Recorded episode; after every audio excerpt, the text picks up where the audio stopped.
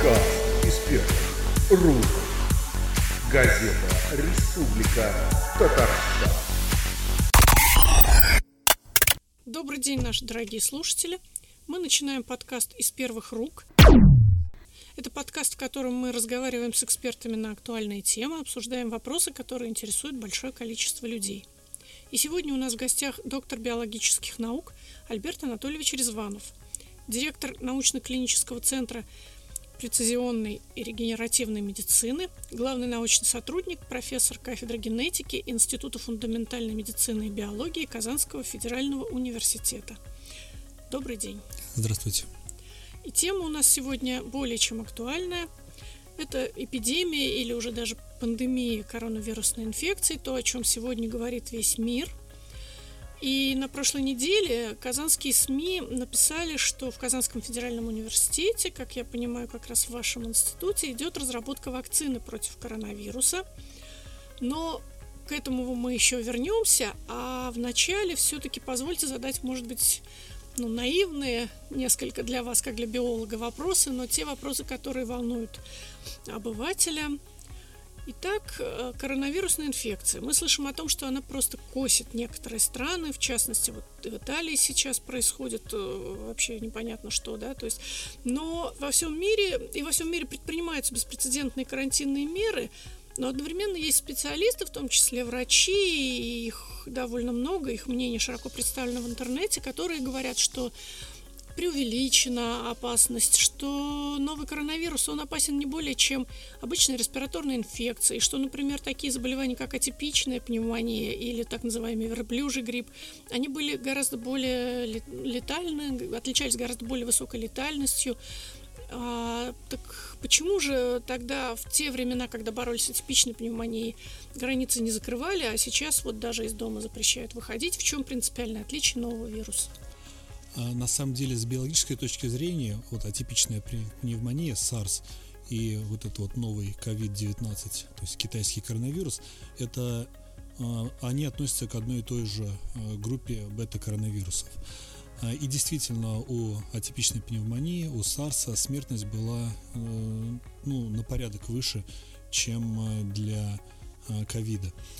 Однако основным отличием является то, что все-таки для Э, китайского, ну, в кавычках, коронавируса э, свойственна более высокая инфекционность. Он гораздо легче передается от человека к человеку. И не только по сравнению с SARS, который, в общем-то, был э, ну, не самый инфекционный вирус, но и даже по сравнению с вирусом гриппа. Хотя, безусловно, в мире встречаются вирусы, которые гораздо более заразны скажем так, чем э, коронавирусы. Но э, все же более высокая заразность этого вируса по отношению к предыдущим вирусам э, и делает его более э, опасным. Э, в то же время, да, смертность, э, она хоть и превышает значительно смертность по сезонному гриппу, но все-таки ниже, чем у атипичной пневмонии.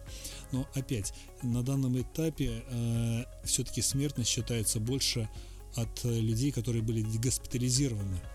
Э, и до конца не ясно, сколько же людей переболело в легкой форме.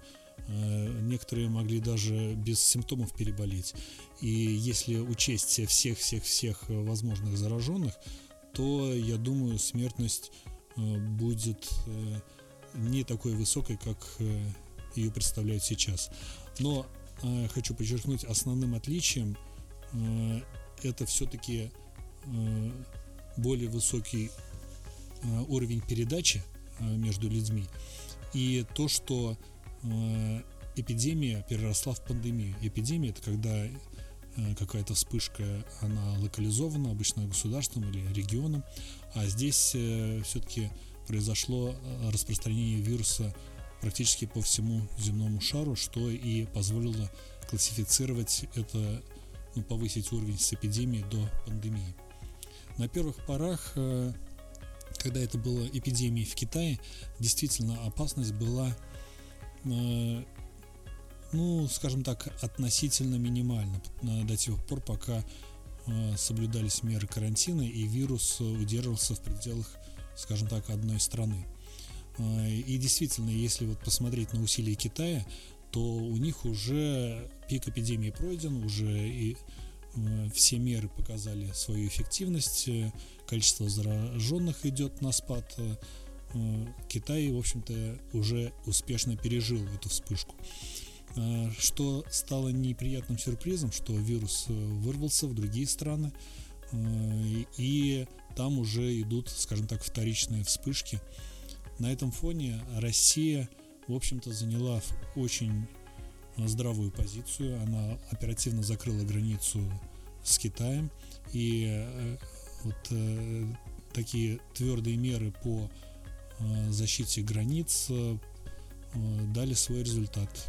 Потому что даже в Америке, которая находится там за океаном, и то сейчас количество заболевших растет с устрашающим, скажем так, устрашающими темпами.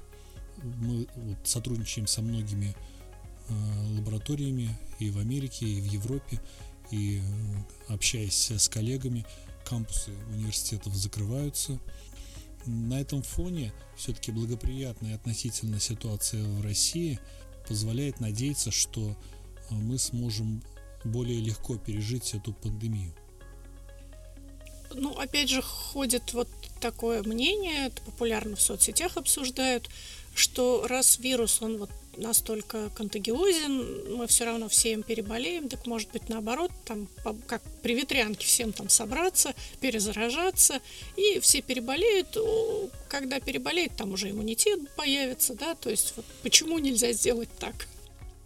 Действительно, если бы ну, как и с любыми другими инфекциями, пандемиями, э, человечество так и переживало э, пандемии. Это и разные там черная чума, и испанка, где по сути своей, как лесной пожар, инфекции предоставлялась возможность выгореть в популяции, то есть заразить тех, кого может, а потом э, либо все попрячутся по домам, спасаясь от болезни, либо поумирают, э, либо, как на Первой мировой войне, еще и поубивают себя. Но э, все-таки человечество развивается, социум развивается, и цена человеческой жизни возрастает. И, в принципе, математические модели показывают, что да, действительно, если э, дать инфекции развиваться как есть, то действительно пик инфекции пройдет раньше, но количество заболевших и умерших все-таки будет э, гораздо больше. Если же принимать меры карантина, то это э, растягивает продолжительность э, эпидемии или пандемии, но в конечном итоге снижает количество заболевших и умерших, плюс дает возможность врачам, ученым найти методы борьбы с инфекцией, это и различные медикаменты, вот сейчас появляются уже сообщения, что подбираются комбинации медикаментов, э, которые, возможно, эффективны против э, китайского коронавируса. А, либо, конце концов, разработать вакцину, что позволит э, окончательно побороть инфекцию. Можно ли сейчас делать прогнозы, вот сколько это может все продлиться, вот это закрытие границ, эти жесткие карантинные меры? А, сложно сказать, но я думаю, еще несколько э, месяцев земной шар в прямом и переносном смысле будет лихорадить от этой пандемии. Поступает много информации о том, что коронавирусная инфекция наиболее опасна для людей 60 плюс. И есть еще, вот я читала, что э, буквально вот недавно уже публикуют данные, что от коронавируса чаще умирают мужчины и люди со второй группой крови. Вот э, вы знаете, слышали такие, и насколько это правдивые данные? Действительно, на данный момент статистика говорит, что все-таки пожилые люди находятся в зоне риска по этой коронавирусной инфекции связано, может быть, э, с рядом причин. Это и ослабленный иммунитет, это и перенесенные э, в течение жизни болезни, накопившиеся хронические заболевания и любое осложнение на этом э, фоне, конечно же, гораздо тяжелее переносится. Условно говоря, залечить перелом в 20 лет и в 80 лет – это совершенно разные вещи. Также и э, любые заболевания, которые дают серьезную нагрузку на организм, э, в общем-то тоже э, переносятся по-разному. По мужчинам и женщинам, честно говоря, я не видел статистику, а по поводу группы крови действительно есть сообщения о том, что люди с разной группой крови по-разному болеют. На самом деле это не удивительно. Дело в том, что группа крови э, ну и ряд других факторов, они определяют э, реактивность иммунной системы, то есть насколько иммун, как именно иммунная система э, воспринимает различные патогены, как она реагирует на них, как борется с ними. И действительно, вот такие вот небольшие различия между людьми могут приводить к тому, что человек болеет либо в чуть более тяжелой форме, либо чуть в более легкой форме. То есть э, это на уровне генетики заложено. Пока четкого объяснения нет, это только констатация факта. Но вроде бы действительно такой факт есть. На ваш взгляд, почему вот так пострадали, например, именно Италия? Ну, понятно, Китай там это был, возник этот вирус. Э, почему вот именно Италия, Иран, Южная Корея? И почему мы, например, практически не слышим о там, случаях массовых заболеваний в африканских странах или в Индии, где, кстати, ну, не очень хорошо с гигиеническими вот, нормами, как мы понимаем. И есть ли, может, что это у вируса какие-то генетические предпочтения, или просто это только выявляемость и больше ничего? На данный момент э, нету никаких доказательств того, что есть э, генетическое предпочтение вируса, скажем так, к разным этносам. А, да, на первом этапе а, было сообщение, что вроде бы а, китайцы более подвержены к этому вирусу, но это сообщение было сделано всего на 8 больных, то есть совершенно без всякой статистики, когда начали э, смотреть глубже, ну и факты говорят сами за себя, то есть и в Америке, и в Европе, э, и в Индии везде люди болеют. Э, между прочим, вот только сегодня я списывался со своим коллегой из Индии, э, тоже сидят э, дома на самоизоляции в городе, где они живут, у них тоже там порядка десятка заболевших есть. То есть сказать, что Индию не затронуло, нельзя. То есть, может быть, это не так на слуху в СМИ, но вот лично сегодня у меня есть, скажем так, прямое подтверждение, что у них тоже не все Э, спокойно. Ну, почему именно итальянцы вот в таких масштабах? Самое масштабное, насколько я понимаю. Ну, во-первых, э, Италия э, страна долгожителей. И все-таки, то есть есть предположение, что в связи с тем, что там больше долгожителей, то есть демографическая кривая сдвинута в сторону долгожителей, то Э, и э, уровень вот заражения и тяжесть заболевания выше, чем э, в среднем по миру. Во-вторых, все-таки государство не твердо вводило меры карантина, ну и сами итальянцы, что ж тут греха таить, народ очень такой веселый, может быть, легкомысленный и общительный, общительный, да, и, возможно, это тоже послужило э, причиной, почему э, инфекция так вспыхнула в Италии. Но сейчас, конечно же, власти той же Италии предпринимают беспрецедентные меры. Э, там на улицах не появишься вплоть до тюремного срока за то, что ты находишься на улице без уважительные причины. У нас тоже там э, коллеги, э, все очень серьезно, добросовестно э, отбывают самоизоляцию. Естественно, подняли голову конспирологи всех мастей. Естественно, очень популярное мнение, что это вирус, он не сам по себе вирус, что над ним кто-то где-то очень там тщательно поработал и запустил его. Вот что мы можем на это сказать? Действительно, есть целая Э, серия. Э, конспирологических, э, скажем так, теорий но на данный момент нет ни одного доказательства, что вирус носит искусственный характер. Кто-то говорит, что там э, есть последовательность вируса иммунодефицита человека.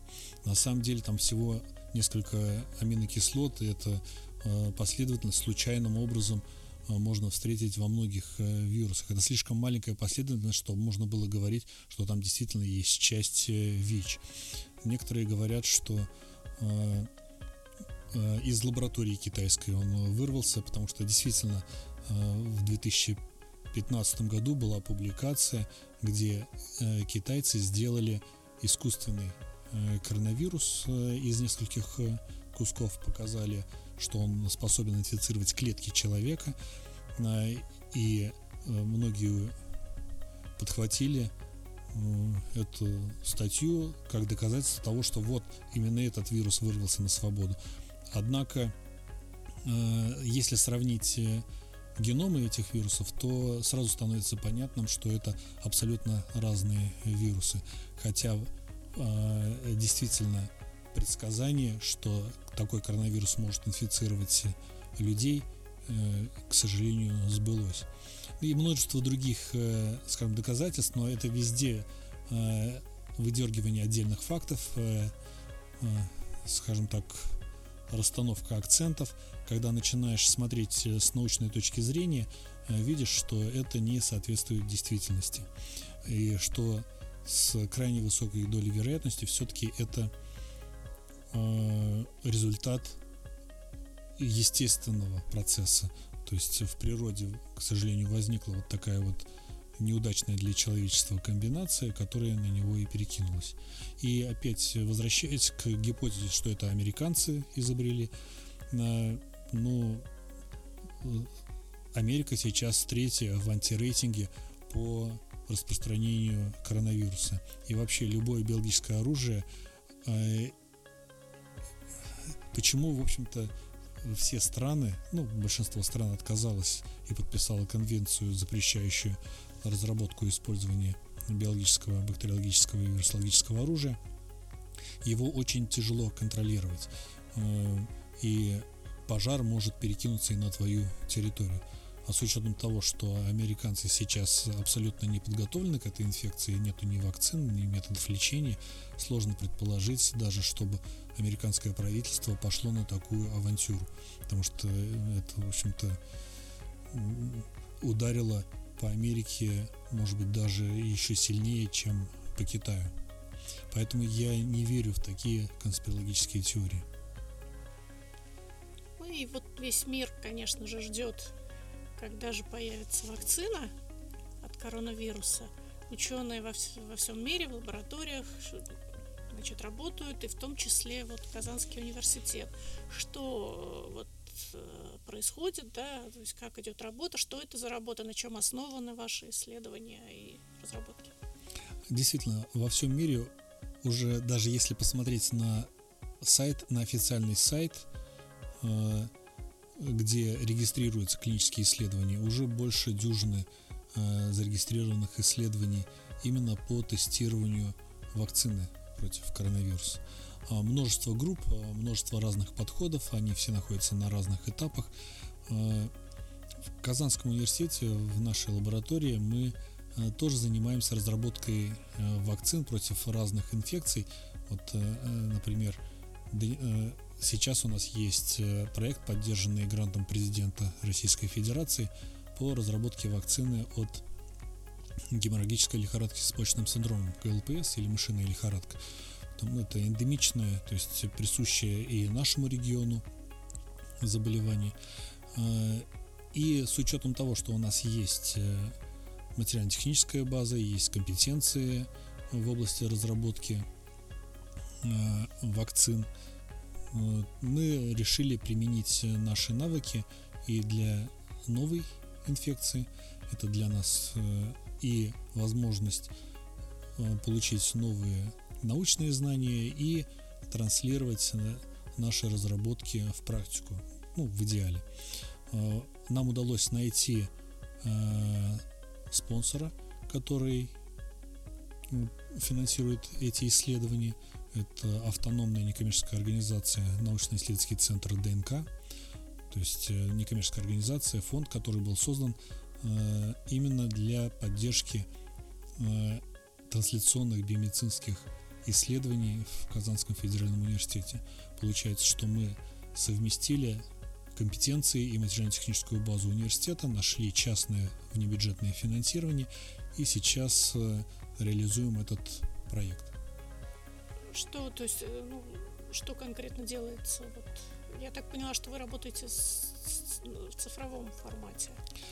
Да, он, э, у университета нет возможности работать с живым вирусом. То есть у нас нет лицензии, нет лаборатории для высокого уровня биологической безопасности для работы с инфекционным материалом. Поэтому мы вынуждены пока работать, э, э, скажем так, с неживым материалом. Но современное развитие науки, генной инженерии, клеточных технологий позволяет э, создавать препараты, не имея на руках именно живого вируса. По сути своей китайские ученые оцифровали вирус еще в декабре, то есть расшифровали его геном. То есть геном в виде, скажем так, программного кода уже э, есть в интернете. А, мы взяли этот э, геном за основу, э, выделили из него участки генетического текста, которые отвечают за синтез некоторых вирусных белков. И с помощью специальных молекулярных инструментов синтезировали заново эти последовательности и, условно говоря, склеили, как лего, сложили воедино мозаику э, генетической вакцины. Э, по аналогии, да, это либо вот лего, когда ты из разных кусочков собираешь что-то, либо э, принтер, 3D принтер, когда ты тоже тебе не обязательно иметь на руках саму деталь, достаточно иметь ее цифровой образ, ты закладываешь его и прямо у себя, скажем так, в лаборатории можешь э, напечатать ту или иную деталь.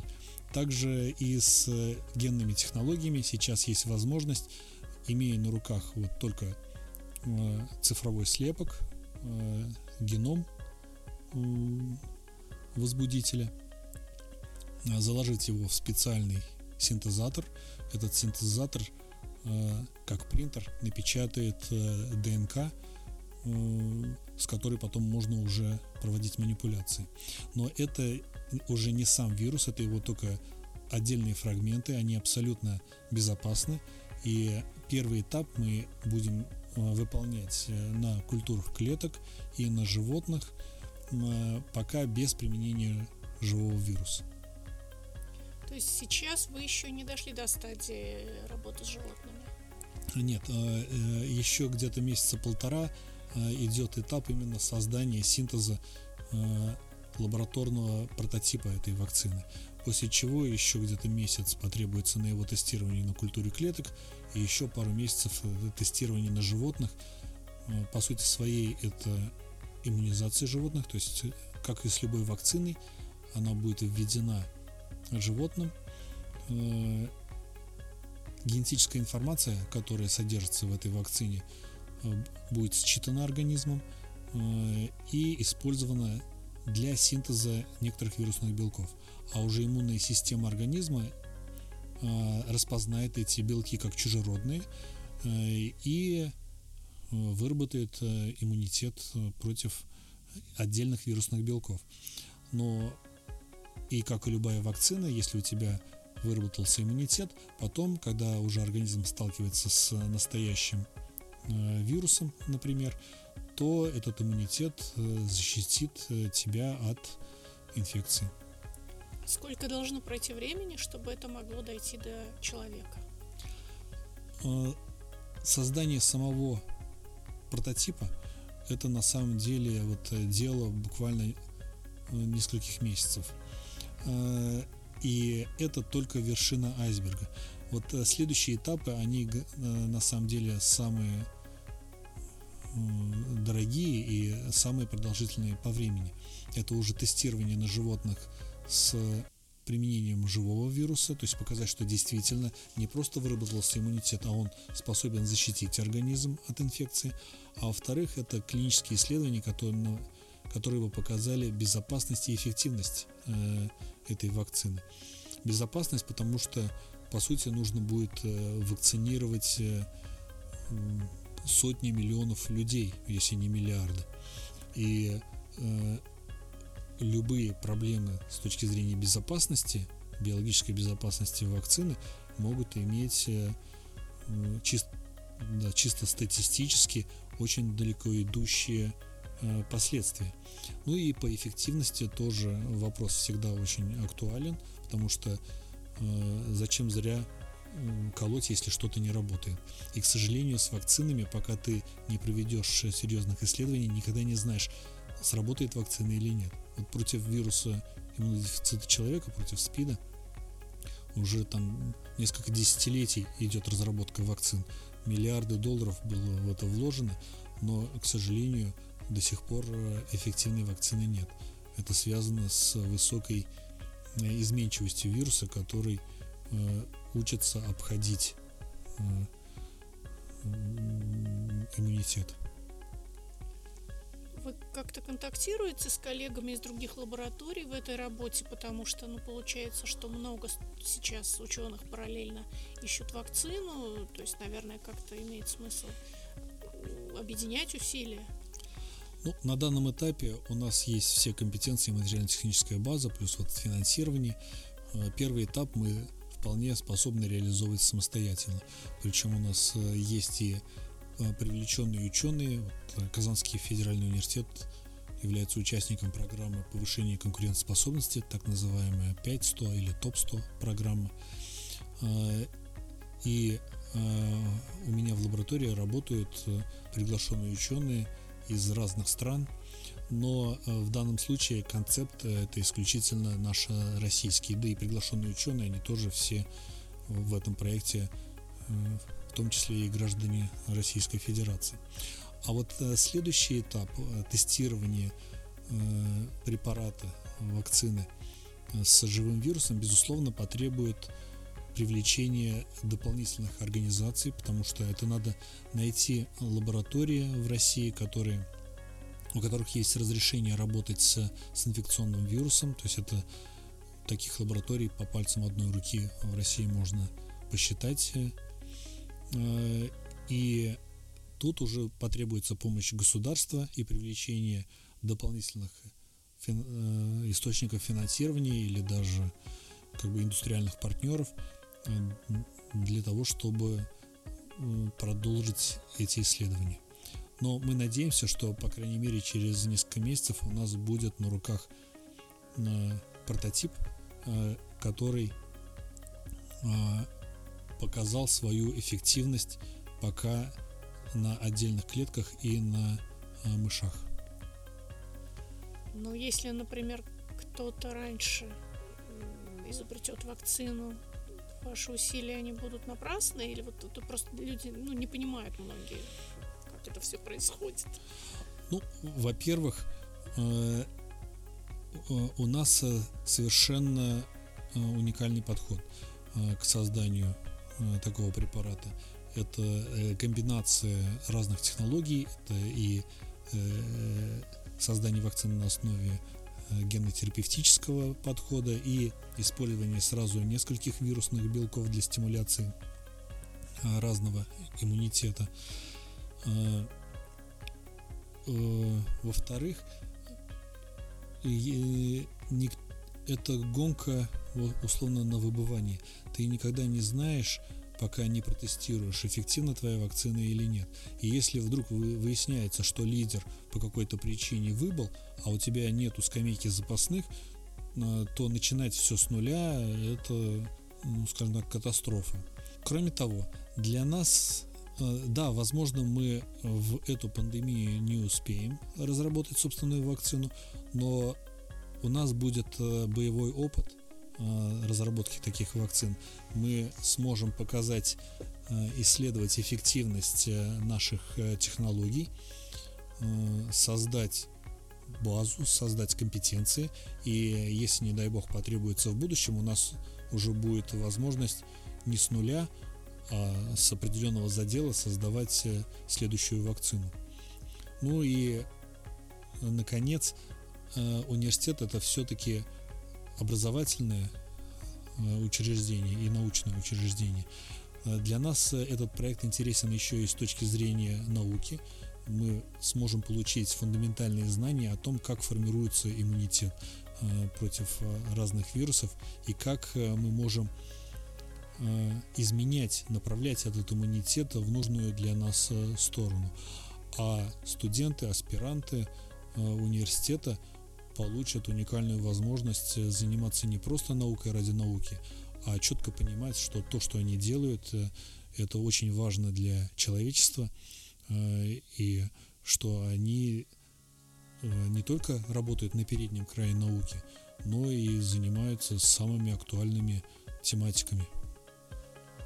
Такой вопрос немножко дилетантский, может быть, в стороне от э, мейнстрима нашего разговора, но э, вот вы сейчас сказали и о том, что вот студенты, аспиранты прочувствуют вот это все на себе.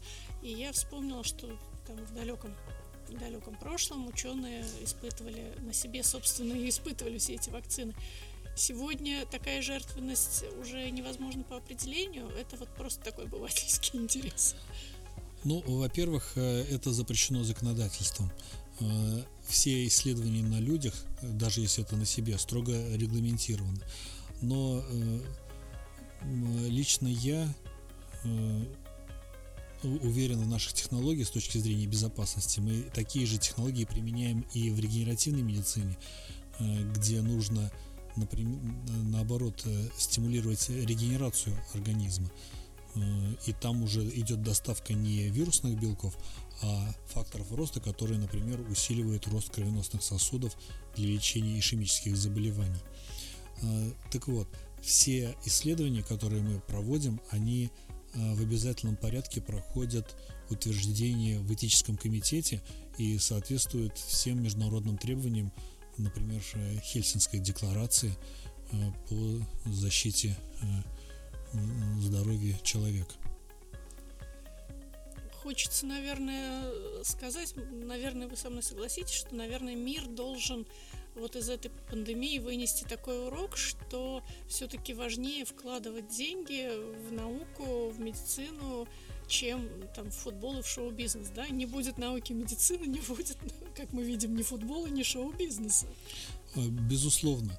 И в этом плане наши спонсоры ну, проявили такую дальновидность, э, создавая в университете, помогая университету создать центр ну, международного уровня, э, не только научный, но и клинический. Это и на базе университетской клиники, и на базе научно-клинического центра Казанского университета. И этот центр позволит не только Э, развивать науку и поддерживать образование, но и э, оказывать медицинские услуги э, по диагностике, по лечению, с привлечением самых передовых методов в мире. Ну и наши разработки на самом деле тоже очень высоко котируются в мире. Наши партнеры это ведущие университеты в Великобритании, в Америке, в Японии – входящие в десятку лучших по э, борьбе с онкологическими заболеваниями, по нейрореабилитации, по разработке диагностикумов. То есть э, мы э, не варимся в собственном соку, а очень плотно взаимодействуем с, с лучшими зарубежными командами и играя в высшей лиге, ты и сам подтягиваешься до этой лиги, и плюс получаешь экспертную оценку от э, э, лучших команд в мире. Ну и, наверное, вот последний вопрос, опять же, такой наивный. Есть все-таки шанс не заразиться коронавирусом? Я думаю, для россиян этот шанс э, очень э, высок. То есть государство принимает очень своевременные, как показывает практика, и ну, такие жесткие меры, но на данный момент я считаю, у России есть очень хорошие шансы достаточно безболезненно с точки зрения медицины пройти этот кризис. У нас в стране тоже множество групп занимается разработкой вакцин, созданы методы диагностики, а некоторые методы, э, они, в общем-то, на уровне лучших э, зарубежных аналогов, которые позволяют в течение 30 минут продиагностировать заболевание. В том числе это и казанская компания, которая этим занимается. Спасибо, Альберт Анатольевич. Итак, это был подкаст из первых рук. Сегодня у нас в гостях был Альберт Анатольевич Резванов, доктор биологических наук, директор научно-клинического центра прецизионной и регенеративной медицины, главный научный сотрудник, профессор кафедры генетики Института фундаментальной медицины и биологии Казанского федерального университета. С вами была Евгения Чеснокова, редактор отдела науки и образования газеты «Республика Татарстан». Слушайте нас на сайте RT Online.ru в рубрике «Подкасты», в приложении подкасты в социальной сети ВКонтакте, на Яндекс Музыке, а также на iTunes в разделе «Из первых рук». Пишите свои отзывы, ставьте нам свои пять звездочек. Спасибо, до свидания.